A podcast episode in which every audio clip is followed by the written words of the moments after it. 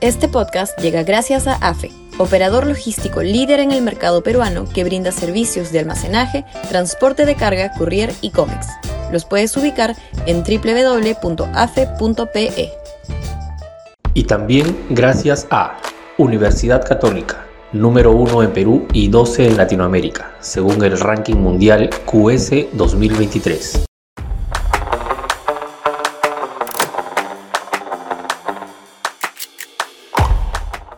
El repunte presidencial y la oposición fallida. Sudaca, Perú. Buen periodismo. Según la última encuesta de Ipsos, la aprobación del presidente Castillo sube de 20 a 25%. Lo mismo decía la reciente encuesta del IEP, que ascendía de 19 a 24%. En espejo, la desaprobación, según Ipsos, cae de 74 a 69% y de acuerdo al IEP, de 71 a 67%. ¿Cómo explicar esta evidente y significativa mejoría a pesar de la avalancha de denuncias que cada vez comprometen más al primer mandatario en algún círculo de corrupción? Las investigaciones fiscales abiertas y las denuncias que se filtran a la prensa nos muestran a un presidente claramente partícipe de hechos por lo menos irregulares. De hecho, su plan de, victimización, hay un complot de los poderosos en contra del hombre del pueblo, y su exposición mediática mucho más frecuente lo han ayudado políticamente a recuperar el espacio perdido por su silencio político y mediático inicial. Acorralado ha decidido dar la batalla y ello le está dando resultados por lo que se aprecia. No es posible saber si le alcanzará para adquirir algún blindaje suficiente para evitar las opciones de vacancia. César Acuña llamado 87 valientes a votar por la vacancia, el adelanto de elecciones o la suspensión judicial, que es la última opción ensayada por diversos juristas de nota, pero tornan más difícil que el factor ciudadano, movilizaciones y marchas, pese a la hora de tomar alguna de esas decisiones.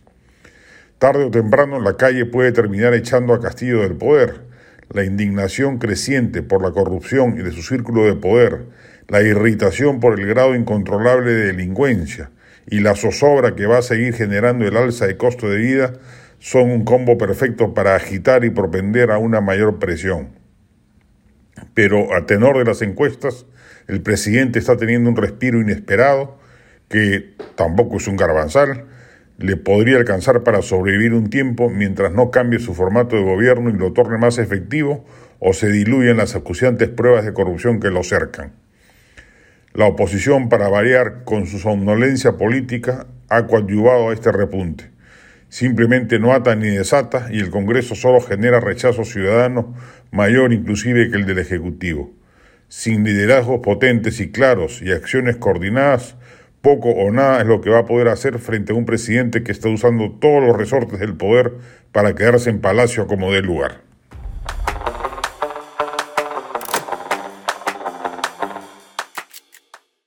Este podcast llegó gracias a AFE operador logístico líder en el mercado peruano que brinda servicios de almacenaje, transporte de carga, courier y cómics.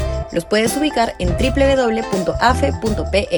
Y también gracias a Universidad Católica, número 1 en Perú y 12 en Latinoamérica, según el ranking mundial QS 2023.